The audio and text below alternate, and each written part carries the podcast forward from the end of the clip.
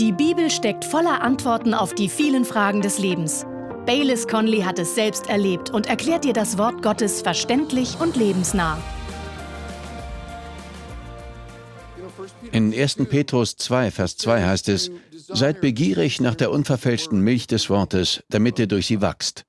In Hebräer Kapitel 5 wird von Gottes Wort als fester Nahrung oder Fleisch gesprochen.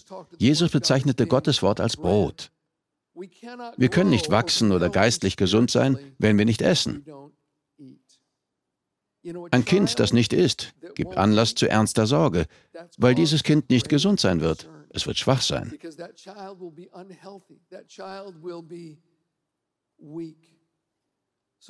Gottes Wort ist auch Nahrung für unseren Geist. Es bringt Glauben hervor, es bringt Hoffnung. Lesen Sie es, hören Sie gute Lehren und Predigten, lernen und wachsen Sie. Ich glaube, Janet hat dazu noch etwas zu sagen, bevor wir zum nächsten Punkt kommen. Ich wollte nur sagen, abgesehen von der Bibel und großen Versammlungen wachsen wir auch durch Beziehungen. Wir wachsen als Christen durch Beziehungen. Große und kleine Versammlungen, beide sind notwendig für uns Christen, um zu wachsen. In Apostelgeschichte 2, Vers 46 heißt es von der neutestamentlichen Kirche, täglich verharrten sie einmütig im Tempel und brachen zu Hause das Brot, nahmen Speise mit Jubel und Schlichtheit des Herzens. Es gab Versammlungen im Tempel und es gab kleinere Versammlungen. und beide waren wichtig. Das war auch bei Jesus so, unserem höchsten Vorbild. Er sprach zu großen Mengen, hielt sich in großen Mengen auf aber er hatte auch eine Beziehung mit dem Vater und dem Heiligen Geist. Und er hatte eine Beziehung zu einer kleineren Gruppe, den Jüngern. Aber in diesen kleineren Treffen haben wir die Möglichkeit, uns eingehender und persönlicher zu unterhalten. Wir übernehmen Verantwortung und wachsen, wenn wir uns selbst und andere Menschen verstehen. Die Basis dafür ist, ich kann dir im Leben und im Glauben helfen und du mir. Und in den größeren Zusammenkünften sehen wir das große Bild. Und wir sehen, dass im Ganzen größere Kraft liegt, während die kleineren Treffen persönlicher sind und uns helfen zu wachsen. Aber beide Zusammenkünfte erfrischen uns und in beiden können wir auftanken und wachsen. Vielleicht sagen Sie, ich bin mit mir allein völlig zufrieden. Das ist großartig, das bin ich auch. Die Wahrheit ist, wir wurden nach dem Bild Gottes als Beziehungswesen erschaffen und wir versäumen so viel Bereicherung im Leben, wenn wir uns isolieren. Im Buch der Sprüche, der ewigen Weisheit Gottes, heißt es sogar, Wer sich absondert, handelt unklug. Wir wachsen immer schneller und stärker, indem wir voneinander lernen, statt nur allein und uns gegenseitig Rechenschaft ablegen. Das Wachstum in Gottes Familie kommt durch sein Wort und durch Beziehungen. Das führt uns zu Nummer drei, dem Dienen in Gottes Familie, der Kirche. Ich nehme unsere Conley-Familienabende als Beispiel, um das Dienen in einer Kirchenfamilie zu erklären. In unserer Familie setzen wir alles daran, unsere Termine entsprechend zu legen, dass wir den Abend gemeinsam verbringen können. Und das kostet Mühe und Arbeit. Bei der Zubereitung des Essens hat jeder seine Aufgabe. Bethany macht normalerweise den Salat. Baylis übernimmt meistens weitgehend das Kochen. Wir decken den Tisch, zünden für eine gute Stimmung Kerzen an und dann essen wir.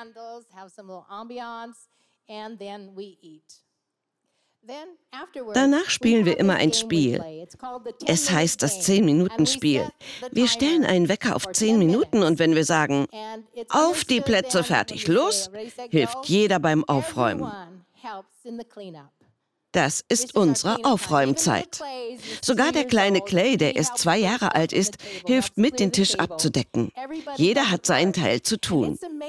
Und es ist wirklich erstaunlich, wie viel wir in zehn Minuten, bis der Wecker klingelt, erledigt bekommen, wenn wir alle zusammenarbeiten. Das ist unglaublich. Wir alle haben unsere Aufgabe beim Aufräumen. Das macht die Last leichter. Und wenn dann alle gegangen sind, sind wir nicht noch bis Mitternacht mit Aufräumen beschäftigt. Das ist wunderbar. Wenn jeder seinen Beitrag leistet, macht es wirklich Spaß, zusammenzuarbeiten. Es macht wirklich Spaß, weil wir es alle gemeinsam tun. Wir erschaffen eine Erinnerung, wir wachsen zusammen und erreichen so viel. In Epheser 4, Vers 16 heißt es über die Kirchenfamilie, aus ihm wird der ganze Leib zusammengefügt und verbunden durch jedes der Unterstützung dienende Gelenk, entsprechend der Wirksamkeit nach dem Maß jedes einzelnen Teils. Jeder von uns hat eine bestimmte Arbeit, die er zum Leib oder zu der Kirchenfamilie beitragen kann. Und so wirkt er das Wachstum des Leibes zu seiner Selbstauferbauung in Liebe. Jeder einzelne von uns hat seinen Anteil. In Galater 5, Vers 13 heißt es, dient einander durch die Liebe. Wir lieben einander, also dienen wir. In Apostelgeschichte 20, Vers 35 lesen wir, denkt an die Worte des Herrn Jesus, der selbst gesagt hat, geben ist seliger als nehmen. Das Geben bringt Freude mit sich und bereichert. Sogar noch mehr als das Nehmen. Nehmen wir gern? Ja, es ist großartig. Es ist wunderbar. Aber er sagte, das Geben ist noch schöner. Es ist wunderbar. In Gottes Familie dienen wir einander liebevoll und wir haben Spaß dabei. Jemand sagte einmal, ein Zeichen für eine gesunde Kirche ist Gelächter in den Gängen. Einander dienen, in Gottes Familie dienen. Wir dienen in Gottes Familie. Das bringt uns zu Nummer 4. Du bist dran. Bevor wir zu Nummer 4 kommen, möchte ich noch sagen, dass es das Ziel eines jeden von uns sein sollte, irgendwo in der Familie zu dienen. Aber ich denke auch realistisch. Das Leben mancher Menschen, die in die Gemeinde kommen, ist zerbrochen. Alles ist durcheinander und kaputt. Sie brauchen eine Zeit, in der sie einfach da sind und geliebt und geheilt werden. Und wenn sie das sind, sollten sie nicht das Gefühl haben, dass sie sofort anfangen müssen zu dienen. Lassen Sie das Ihr Ziel sein. Aber wenn Sie zerstört hierher gekommen sind, lassen Sie uns Sie lieben. Nehmen Sie Gottes Wort auf. Kommen Sie jedes Mal, wenn die Türen offen sind, und lassen Sie sich innen und außen von Jesus heilen. Machen Sie es sich zum Ziel, gesund zu werden, sodass Sie anderen helfen und ihnen dienen können. Und der vierte Punkt ist immer ein großer Teil des Reifeprozesses, den Gott alle seine Familienmitglieder durchlaufen lässt, und das ist das Teilen. Das Teilen sowohl unserer Finanzen als auch unseres Glaubens. Ich möchte Ihnen einige Anweisungen vorlesen, die Paulus der korinthischen Gemeinde und, wie er sagte, auch allen Gemeinden in Galatien gab. In 1. Korinther 16, Vers 2 sagte Paulus, an jedem ersten Wochentag lege ein jeder von euch bei sich zurück und sammle an, je nachdem er gedeihen hat, damit nicht erst dann, wenn ich komme, Sammlungen geschehen. Er sagte an jedem ersten Wochentag. Mit anderen Worten, in jeder einzelnen Woche sollte jeder von ihnen etwas zur Seite legen. In anderen Übersetzungen heißt es, legt im Verhältnis zu dem Segen, den ihr empfangen und dem, was ihr verdient habt, etwas zur Seite. Legen Sie jede Woche etwas für Gott und sein Werk zurück. Und ich bin davon überzeugt, dass jeder Mensch, der wirklich im Herrn reift, an einem Punkt beginnen wird, sein Wirken anhaltend finanziell zu unterstützen. Das ehrt Gott. Nummer eins. Die Bibel lehrt das sehr klar. Ehre den Herrn mit deinem Besitz, mit den Erstdingen all deines Ertrages. Das gibt Gott Ehre. Zweitens, es eröffnet einen Kanal oder einen Weg, auf dem Gott uns segnen kann. Und dann drittens, es ist die Haupteinnahmequelle der örtlichen Kirche, die ihre Arbeit unterstützt und ihr hilft, der verlorenen Welt Gottes Reich nahezubringen. Jesus sagt in Lukas 12, Vers 34, denn wo euer Schatz ist, da wird auch euer Herz sein. Unser Herz und unser Schatz sind untrennbar miteinander verbunden. Wir investieren in das, was wir lieben. Als ich Christ wurde, war ich so dankbar dafür, was Gott in meinem Leben getan hatte.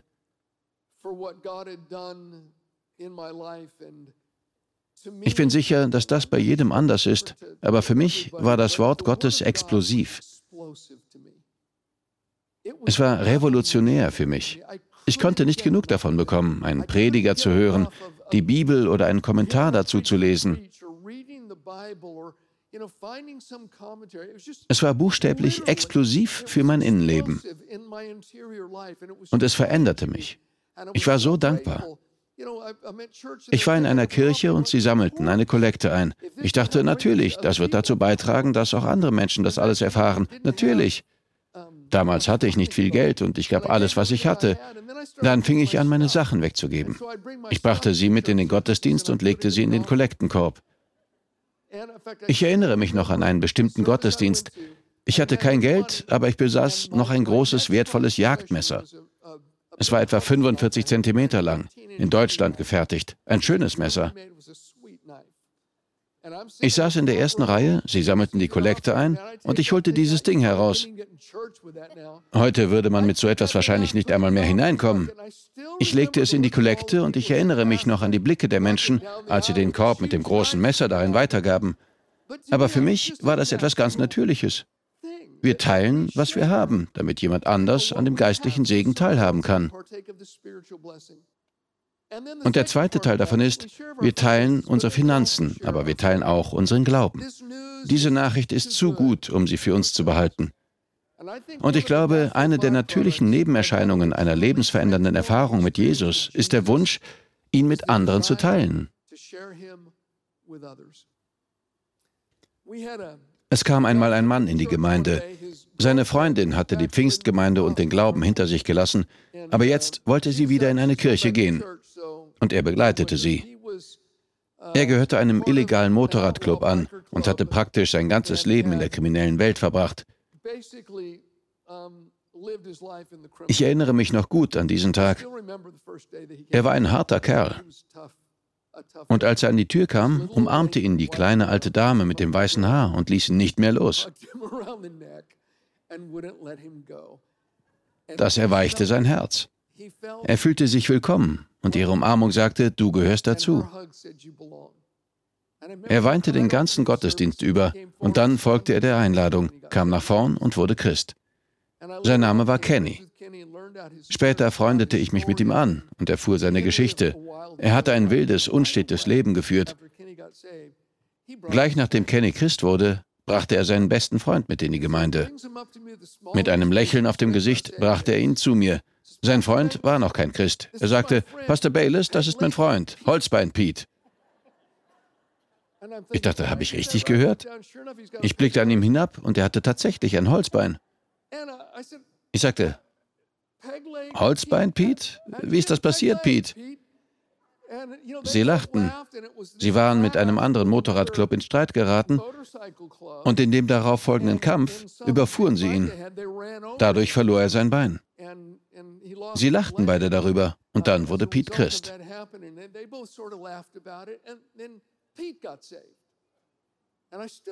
Ich erinnere mich noch an den Tag, an dem Kenny und Pete zu mir kamen. Pete grinste von einem Ohr zum anderen. Er sagte, Pastor, wir haben etwas für dich. Ich dachte, wollt ihr eure Waffen abgeben? Was ist das? Und Pete und Kenny gaben mir eine Sonnenbrille. Sie war identisch mit denen, die sie ständig trugen. Im Gottesdienst, im Haus, überall trugen sie diese Sonnenbrillen. Sie waren so dunkel, dass ich im hellen Tageslicht nicht hindurchsehen konnte. Kenny fuhr mit dieser dunklen Brille mit seinem Motorrad herum. Aber es war eine Art Emblem. Sie sahen mich an und sagten, Pastor, wir sind eine Familie. Das ist für uns etwas Besonderes. Wir würden sie nicht jedem geben. Du bist Familie. Diese dunkle Brille, die Kenny und Holzbein Pete mir gaben, war einer meiner größten Schätze. Aber wissen Sie, Kenny brachte Pete, und das ist es, was wir tun, wenn wir reifen. Wir teilen unsere Finanzen, aber wir teilen auch unseren Glauben. Das muss nicht mechanisch sein. Gott möchte sie so gebrauchen, wie sie sind. Lassen Sie mich jetzt meinen Glauben mit Ihnen teilen. Janet und ich sind hier oben und wir sind in vielerlei Hinsicht sehr gegensätzlich. Sie ist sehr detailorientiert. Ich mag das große Bild. Ich mag die Überschriften, sie will das Kleingedruckte. Ja. Ja, wir sind in vielerlei Hinsicht gegensätzlich. Aber tatsächlich ergänzen wir uns durch diese Gegensätze, sogar was unsere Bekehrung angeht. Janet stammt von einer Farm im Mittleren Westen. Sie wuchs auf einem Milchbauernhof auf, draußen auf dem Land. Als ich zum ersten Mal ihre Familie besuchen wollte, fuhr ich Meile um Meile um Meile und da war nichts. Und er sagte, du lebst in der Pampa. Das war so. Deine Familie lebt in der Pampa, Liebling. Ich dachte, das ist der Ort, wo ich... Da war dieses kleine, winzige, weiße, aus einem Raum bestehende Schulgebäude, das aussah wie aus unsere kleine Farm. Ich fragte, ist das wirklich eine Schule? Sie sagte, ja, von der ersten bis zur sechsten Klasse sind alle hier. Ich dachte, okay. Wir aßen Eichhörncheneintopf zum Abendessen. Okay, aber dahinter steckt eine Geschichte. Du kannst dir ein anderes Mal erzählen. Sie behauptet, dass ihre Familie nicht oft Eichhörnchen aß. Das war das erste Mal, dass wir Eichhörncheneintopf gegessen haben. Ja, ich glaube das immer noch nicht. Es ist wahr. Deine Mutter hat ihn nur gekocht, um mich zu beeindrucken. Und es hat funktioniert. Die Hinterwäldler. Aber hier ist dieses Bauernmädchen aus dem Mittleren Westen, das die Universität besuchte und von 10.000 Studenten als beste Abschluss. Sie ist eine tatkräftige Person. Und diese Frau hat noch nie eine Zigarette geraucht. Sie war immer der Lehrerliebling. Ich war genau das Gegenteil. Ständig rief jemand von der Schule meine Eltern an. Ich meine, in der Grundschule war ich mit dem Direktor fast per Du, weil ich aufgrund meiner Raufereien dreimal pro Woche in seinem Büro war. Das ging so weiter. Ich geriet in große Schwierigkeiten mit Drogen und vielen anderen Dingen und führte ein verrücktes Leben. Es ist ein Wunder, dass ich noch lange genug lebte, um Christ zu werden. Ich erkannte, dass ich einen Retter brauchte. Mein Leben war ein Chaos. Janet hingegen begriff, dass sie einen Retter brauchte, weil wir nicht durch unsere Werke gerecht vor Gott stehen, sondern durch das Blut Christi und den Glauben daran, was er mit seinem Opfer für uns getan hat. Er starb am Kreuz für die Sünde der Welt, für ihre Sünde, für meine Sünde. Und er nahm bereitwillig unseren Platz ein und trug die Strafe für unsere Sünden. Und die gerechte Strafe des heiligen Gottes für die Sünde der Welt fiel seinem eigenen Sohn zu. Gott hat uns so sehr geliebt, dass er uns Jesus als unseren Stellvertreter gab. Der Preis war bezahlt. Am dritten Tag wurde Jesus von den Toten auferweckt. Und in der Bibel heißt es, wenn Sie Ihr Vertrauen auf ihn setzen und ihn in Ihr Leben einladen, wird er Sie verändern. Das nennt man Erlösung. Ich wäre begeistert, Sie zu dieser Entscheidung zu überreden, aber Tatsache ist, wenn ich Sie dazu überreden kann, kann später jemand kommen und Sie Ihnen wieder ausreden. Aber wenn Sie das Gefühl haben, dass Gott an die Tür Ihres Herzens klopft, vielleicht seit Sie heute hierher gekommen sind, könnte ich mir vorstellen, dass höchstwahrscheinlich Gottes Finger auf Ihrem Leben liegt, dass Sie schon ein paar Berührungen hatten, bevor Sie hierher gekommen sind, dass er sich Ihnen auf verschiedene Weisen offenbart. Und wenn Sie das Gefühl haben, dass Gott versucht, zu Ihnen zu sprechen und Sie in die Familie einzuladen und Sie Ja zu ihm sagen, wird er Sie nicht abweisen. Hören Sie, Sie sind nicht zu schlecht. Er wird Sie nicht abweisen. Und Sie sind nicht gut genug, um allein hineinzukommen. Wir alle brauchen einen Retter. Bitte neigen Sie für einen Moment den Kopf und schließen Sie die Augen. Sehen Sie nicht umher. Vielleicht sind Sie heute allein mit jemandem aus Ihrer Familie oder einem Freund hier. Vielleicht sind Sie vom Glauben abgekommen Sie hatten eine Begegnung mit Jesus, aber sie wissen, dass sie nicht richtig leben oder handeln. Und wenn Jesus heute Abend wiederkäme, wären sie beschämt.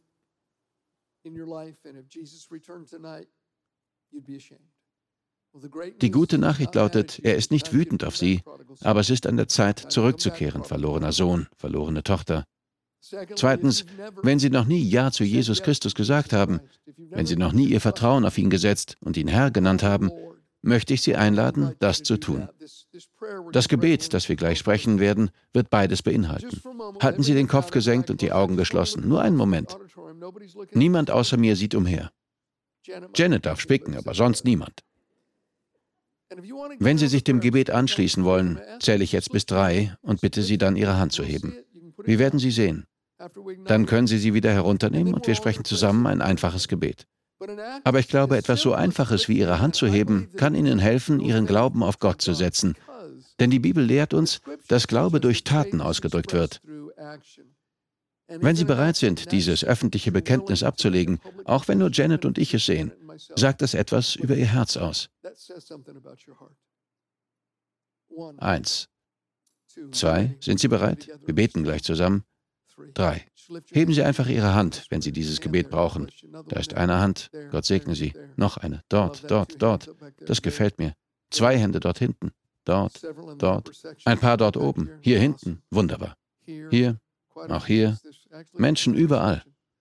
Gut, nehmen Sie Ihre Hand herunter und legen Sie sie auf Ihr Herz. Sagen Sie aufrichtigen Herzens zu Gott, Oh Gott, ich komme zu dir.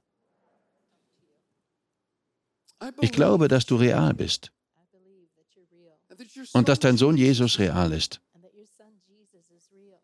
Ich glaube, dass er für die Sünde der Welt gestorben ist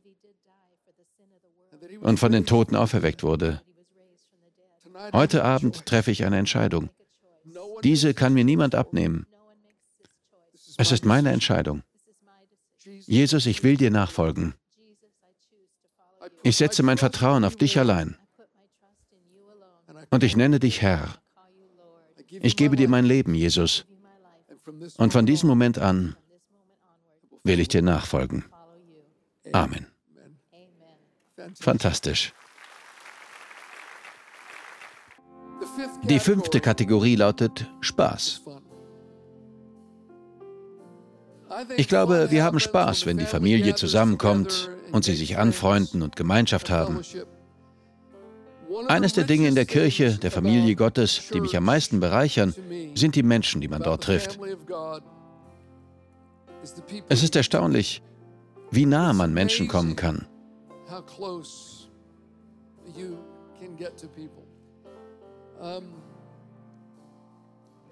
Gott möchte, dass wir Gemeinschaft, gegenseitige Verbundenheit und Freundschaften haben. Ich weiß noch, wie Janet und ich uns einmal mit einem Ehepaar anfreundeten. Sie waren zufällig Pastoren. Ich weiß nicht mehr genau, wie das passierte, aber wir trafen uns mit ihnen in Florida und besuchten Disney World. Es war noch früh am Abend und wir vier saßen dort in einem Restaurant, redeten, lachten und hatten Gemeinschaft.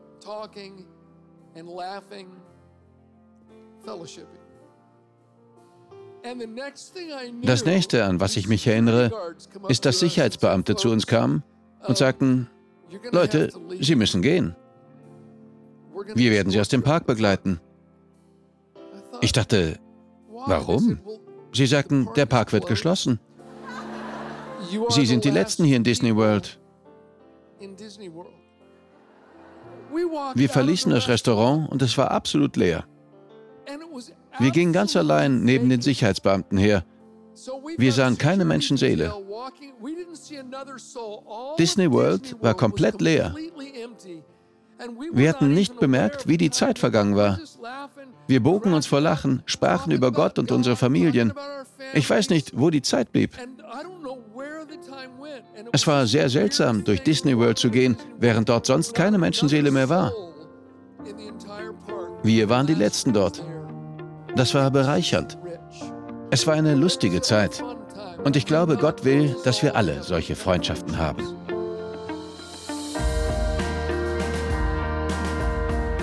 Wir danken dir fürs Zuhören. Weitere Predigten sowie eine tägliche Andacht von Baylis findest du kostenlos auf baylis-conley.de.